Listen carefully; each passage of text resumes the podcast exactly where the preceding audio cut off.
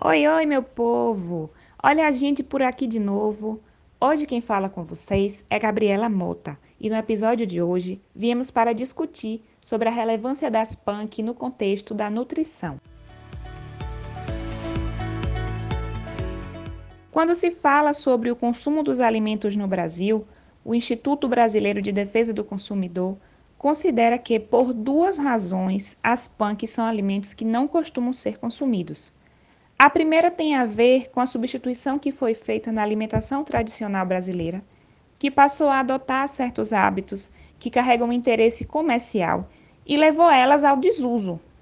Já um outro possível motivo é a falta de conhecimento de muita gente que não imagina que sementes, flores, folhas, raízes, que são eliminadas muitas vezes e associadas a mato, a erva daninha, podem ser consumidas e terem valor nutritivo sendo trazidas para a mesa das famílias. Porém, elas são opções que podem enriquecer o cardápio do povo brasileiro.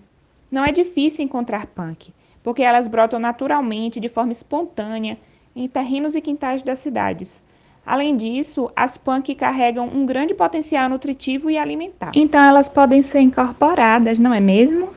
E para falar sobre isso, convidamos a professora do Instituto de Saúde Coletiva da UFBA, doutora Sheila Alvim Matos, graduada em nutrição, mestre e doutora em saúde coletiva e que, além da atuação na academia, onde pesquisa, produz e estuda sobre saúde do adulto, estilo de vida, exposição a infecções, doenças crônicas não transmissíveis e outros fatores, inclusive ambientais, que influem sobre a saúde dos adultos e crianças, participa da construção de uma horta na cidade de Salvador ela é a nossa entrevistada de hoje e rendemos boas-vindas.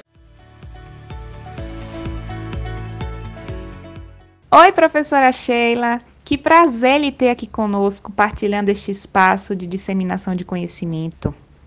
Como é que a senhora se aproximou e por que que se interessa por essas plantas? Olá, Gabriela. Olá a todas e todos. É, obrigada pelo convite, em primeiro lugar.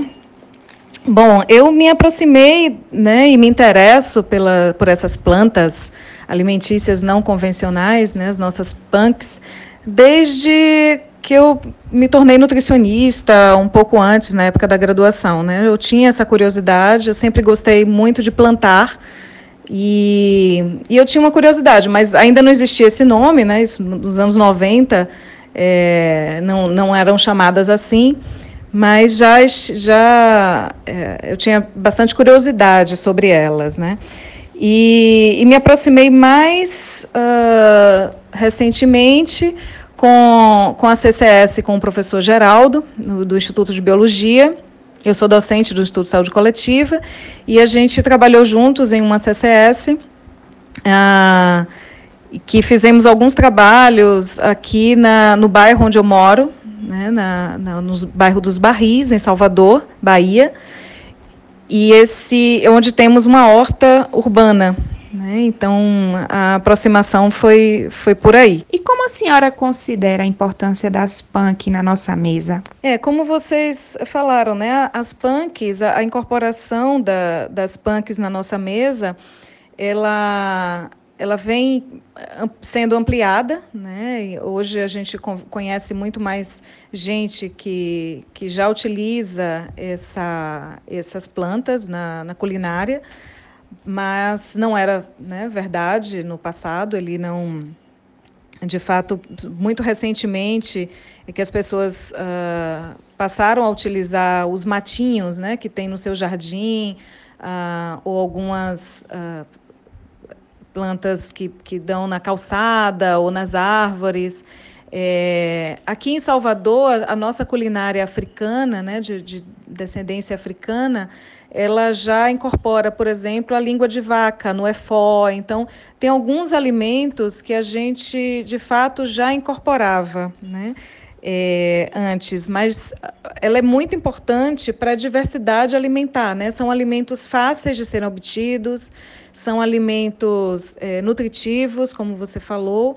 O que falta né, para essa incorporação ser ainda maior é uma parte, a, a comercialização dela, né, ser mais é, divulgado, e aí nas feiras já se encontra os kits punk, né? Tem uma feira que eu frequento no 2 de julho que eles fazem um, que é um bairro daqui de Salvador, 2 de julho, eles fazem um, um uma, uma um buquê né, de punks para vender a um preço simbólico, pra, mas para que as pessoas conheçam de fato né, e saibam que são muito fáceis de serem encontradas e, e é, incorporadas na sua alimentação.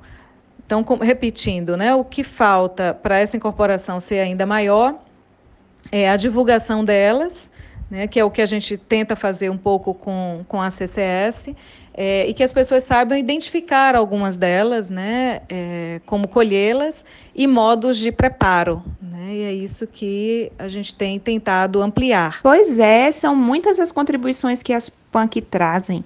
Elas contribuem no fornecimento de vitaminas, sais minerais, Carregam propriedades antioxidantes, anti-inflamatórias e podem ser usadas de várias formas, resgatando os benefícios nutritivos e terapêuticos também.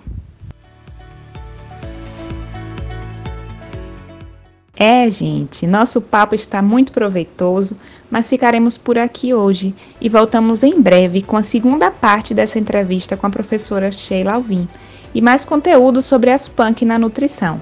Muito obrigada pela audiência de vocês e fiquem ligadinhos. Tchau, tchau!